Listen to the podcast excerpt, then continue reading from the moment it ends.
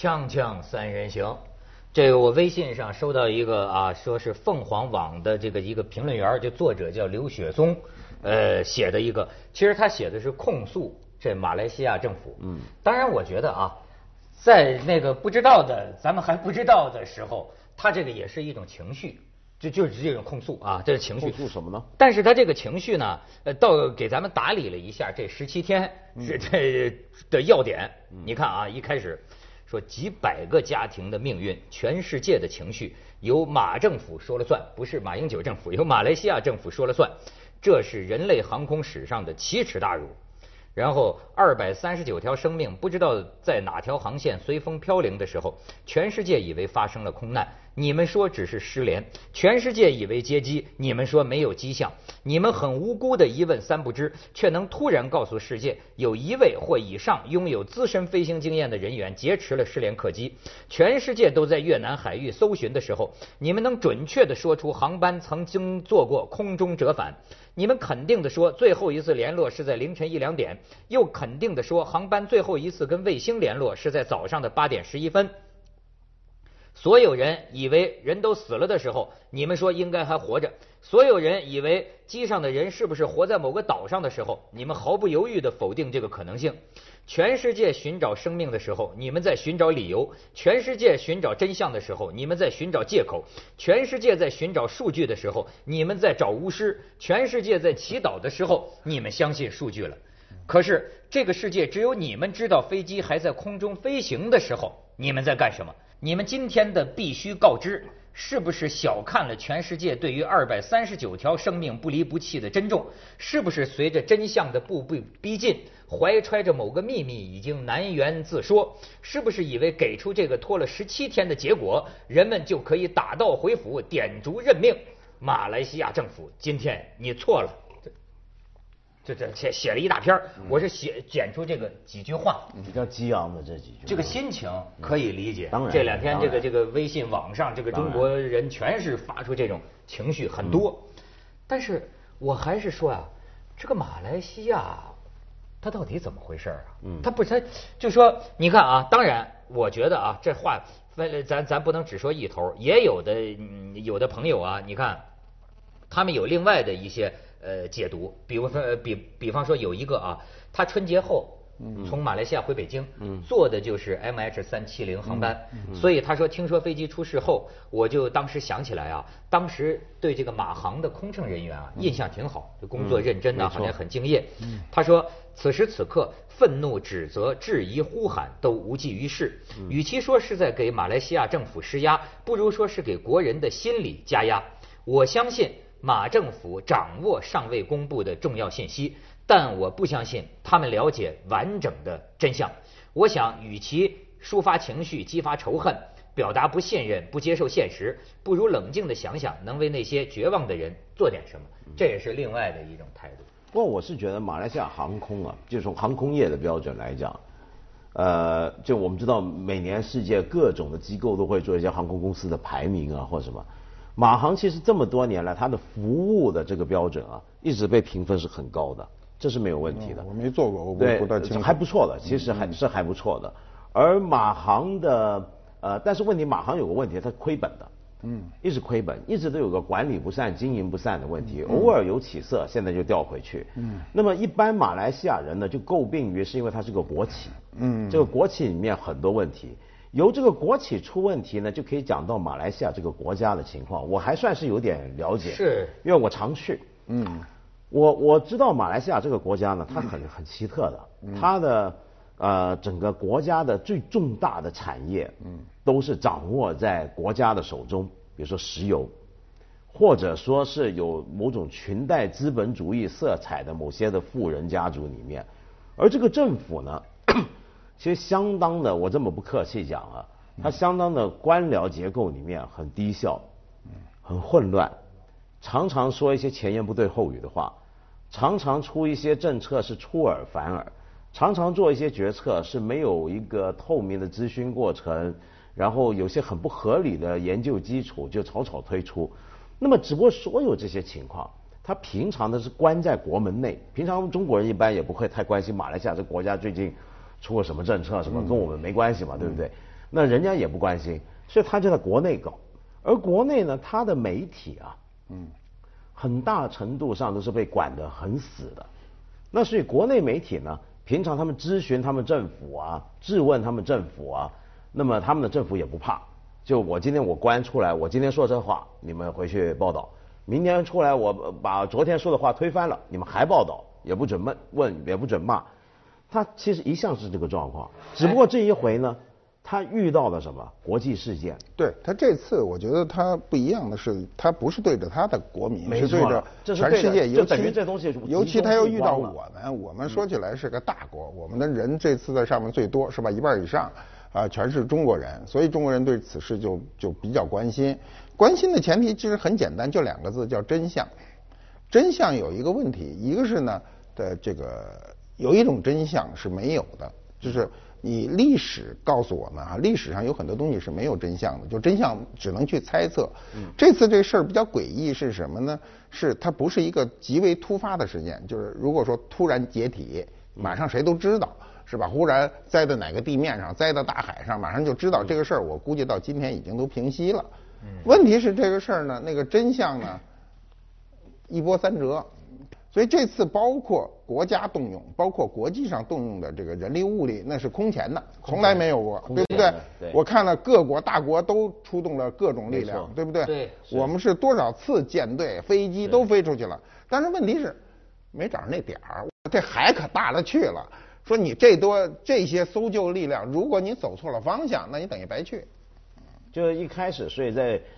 呃，南中国海域就越南外，那都是白白费劲，白费白费白费劲，因为现在很清楚知道它的方向是去了这个呃南印度洋，对，往南极方向走了。那你在这一片的寻找，就咱前期全部是白费。那现在有人质疑的是什么呢？就说你要如果早知道这个位置哈，大概这个位置，我们的搜救是不是可以及时？是不是可能有人生还？这就是问题，这个问题就是这个马来西亚就是这一点。刚才要不说这些质问呢，嗯，也是他要早知道你这个飞机折返，他是早知道的，那你干嘛还让人在一个不对的地方找呢？对，就我也很奇怪，就是他为什么？我觉得这个呢，如果他事先知道，他为什么要要保密？对，对社会保密，这个是一定要交代清楚。我觉得这个呢，如果不阴谋论的推测的话，就是像我刚才讲那个情况，它真的是一个内部其实相当紊乱的一个国家，它的很多的部门常常怕背负责任，会推卸责任，或者有些消息他现在觉得不方便说就不说，内部部门之间沟通一向其实都是这个样子。他本来就很多事情都这样，只不过这事是集中在国际媒体面前曝光了。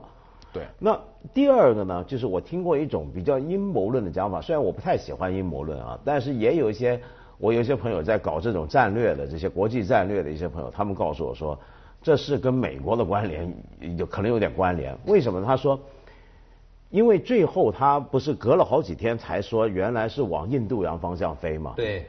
那这个消息最早是怎么出来的呢？我们回想一下啊，就整个过程里面，我们都说嘛，所有最重要的关键信息，首先都是在美国媒体曝光。美国媒体曝光，马来西亚政府否认；美国媒体再追问，他就承认。那么这里面呢，就牵涉一个问题，就是说，不是说美国媒体好像知道的更多，而是说这里头呢，会不会有这么一种情况？就因为他所飞的各个路线里面，其实美军。他布武全球的这个监视系统不可能不知道，对。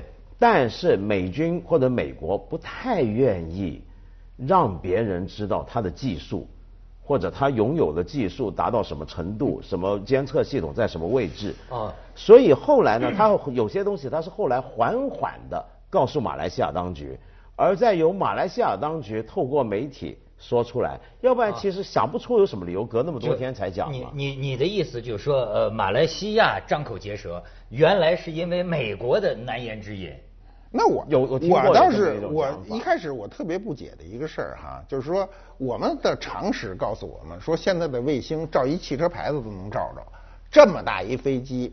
你全球的这个监控系统，我们假设这是一个战争飞机，你不知道吗？你战争飞机的那对平地雷达的能力更强了。美国的全球的这个这个军事战略啊，啊这个地球上任何一个地方起飞一个洲际导弹，呃他都得知道啊，那飞机比洲际导呃弹大得多，对不对？而且还慢得多，很容易完全不知所踪。对，那现在我就开始怀疑他们到底有这技术没这技术。一开始我是觉得找这个飞机还不容易，这么大个飞机，哎，愣就是找不着，还不知道去哪儿了，连方向都搞错了。这么说打美国没那么难，是吧？对对对咱们去一下广告，锵锵三人行，广告之后见。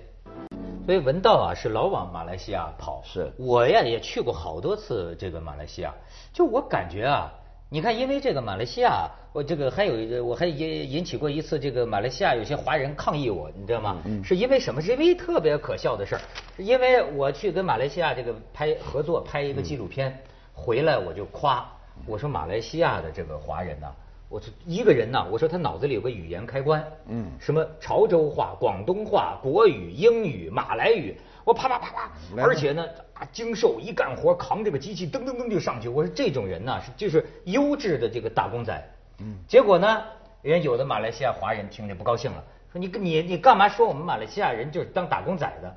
他不知道我也是打工仔，我对打工仔这个词儿没有任何偏见，甚对，至是好你是就觉得打工仔比老板还好。对对香港人对他打工仔嘛，是吧？只是付出就是付出了没那么大的心理压力，你老板都是心理压力很大的人。所以我就想起来了，哎，他们那儿的这个人呐，干活倒是吭哧吭哧的，你知道吗？就不是说那种懒汉呐，跟咱们北方民族有点不太一样，干活都都是一个个忙忙叨叨的。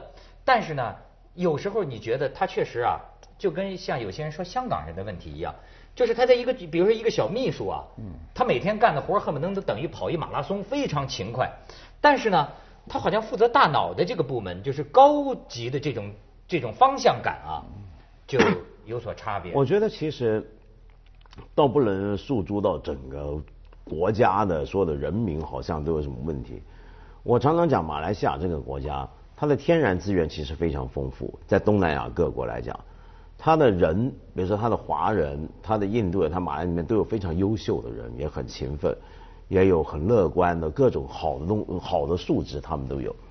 我常常说用英文讲啊，他们 deserve a better government，就他们值得拥有一个更好的政府。嗯，就因为我这么多年，我是看到他们的公务员部门真的是问题相当大，真的相当大。一般都是这样，都是人民比政府能力更强一点，一般都是这样。真的是，他是很明显，这就就像马老爷讲，他人民绝对在政府前面对。他现在，你看他这次马航这个事件，你能看出来他的那个就是回答的这个层次越来越高嘛？你像昨天是这个，首相都出来了，昨天是总理亲自宣布，对吧？对作为一个国总理宣布一个事件的这个呃不算终极，也算一个半终极的一个结果，就是在这十七天以前，他用的一个词儿叫失联。失联这个词儿现在很时髦，对是吧？比如我两天跟谁没没给你打电话，你可能发一短信，咱怎么失联了？就是现在也可是你老婆给你发发发信息失联了。对，失联这个词儿已经变成时髦词儿。那么，那么他昨天呢，已经宣布这个飞机已经无生还可能，就是说，那他承认它是一场空难。那么现在的问题是，呃因为什么原因？这个如果说，如果说哈，未来的若干时间内找不到黑匣子，因为这黑匣子这按照这个快没电了快没电了，也没电了以后，如果那个地方很深的话，是确实很难很难找到。那么这个事情将长久的成为一个谜。啊，不不，我就想啊，你比如说，我我就想马来西亚这个他现在做出来的，到底是他先掌握了什么情况，还是他研究的一种对策？你知道，你看咱们录像的时间是今天下午啊，嗯都不知道接下来还会怎么样啊。我我看到的就是说，是不是他们承受这个压力啊？不能再承受了，就是说他迫使他他必须有个交代，就好像说，呃，当年小甜甜那个前夫叫什么来着？黄啊黄德辉啊，是不是？黄德辉黄德辉说说活不见人，中国人讲究要要要要要死死要见尸嘛对，但是他一直没见尸，总有一天法院他得宣布一下，说这人是失踪还是死亡，是死了。因为他现在说的，哎。完贝尔说，要是说发现的那块碎片，嗯。什么二十四米长的，如果说最后鉴定出来了就是这个飞机上的，嗯。那么我觉得这跟他今天的公布有关。但是我仅就咱们截到中午我看到的新闻啊，嗯。他似乎是说这个卫星数据啊，到了那个南印度洋那个地方就失联了，也就是对。就没有再收到数，所以我们已经可以判定他就在那他对他他是根据他的这个一路的所谓的握手信息画出一条线，那么在这个点上。最后一次没有联系，是就是好像早上八八点十一分以后没有再联系嘛。那么它呢油料，它现在可以推测的是油料，就是你最大航程能航到哪儿？那周圈所有的油料都够不上，那么你只能迫，就咱说迫降最好听的，迫降到海上。迫降到海上，它的漂浮是有时间的，它不可能无限制，它不是到海上成了船了，那倒省事儿了，对不对？它。万一哪儿漏水，或者说你开舱门或者什么情况下，它一进水，这飞机就就下去了。嗯，如果飞机解体，从某种角度上讲呢，是对你搜寻是有好处的。如果不解体，历史上很少有这事儿，但不是没有过。如果它不解体的话，它会直接灌水就下去，那就很麻烦。那要是海深的话，那太难。哦，那边海很深的，很深的，而且那个地方是一个海床测定都还没完全。而且而且是海流非常急的地方，这个这个东西就下去以后它会走得很远，你找不着啊。嗯，对不对？你你你你想那个事儿就是。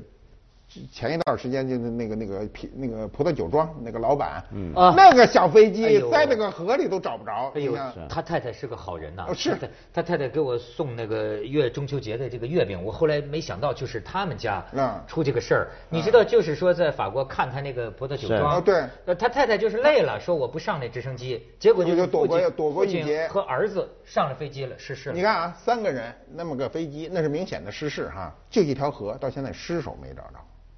你像那个难度，那个葡萄酒庄，对对啊，就好长时间就找不着嘛，尸首，而且找着一个尸首呢，一看还不是，是是半年前丢失的一个人在里头，说那河水特冷，所以而且水流特别急，就不定就冲哪儿去了。那海洋的问题比它复杂的多，所以就在我们现在根本没法推测未来，就未来也可能有一个。很明晰的结局，也可能很长时间就变成永远那是个谜。所以也，那个网友讲的我也同意，就是他说啊，这个马来西亚政府他肯定也不是不知道完整的真相，对，但是他必定是隐瞒了一些什么东西。我觉得轨迹应该知道这个事儿，别人都不会。对，我觉得也不叫隐瞒，而且它其实就是一个呃系统的混乱。我觉得这个事情啊，因为很技术的东西，咱也不懂。但是我想说，这个事情可以给我们所有人一个教训。什么教训呢？我们上了一个，等于这十几天大家全世界上一堂课，就是一个公开公公共危机管理课。你完全可以看得到，这是一个很失败的个案。嗯。它失败在什么地方呢？第一，就是我们也常说它信息发放不统一、混乱。一会儿呢，就交通部说个话；一会儿呢，军方说个话；一会儿马航说个话；一会儿那个部又说个话，就人人说话都不一样。那么又又又不统一，那么这个呢，就我们中国人一般好理解，因为中国一般要是出了什么大事儿，首先信息集中、统一口径，那么就保证政府起码从官方出来的消息是稳定的。但是马来西亚还有第二个问题，就他这么信息不统一的情况下，他的官员、他的所有说话的人都还有一种的就是任意、傲慢。那种态度呢，其实就是另一种状况，就是他是威权国家，他对惯的平常的媒体呢都是乖乖的，不会质疑他。他很容易激怒公众，对，尤其激怒我们的公众，因为呃，我们不是他国民啊。另外，我们我们在飞机上的人最多嘛，出事以后我们的人多。你看看现在丽都饭店那儿，就今天。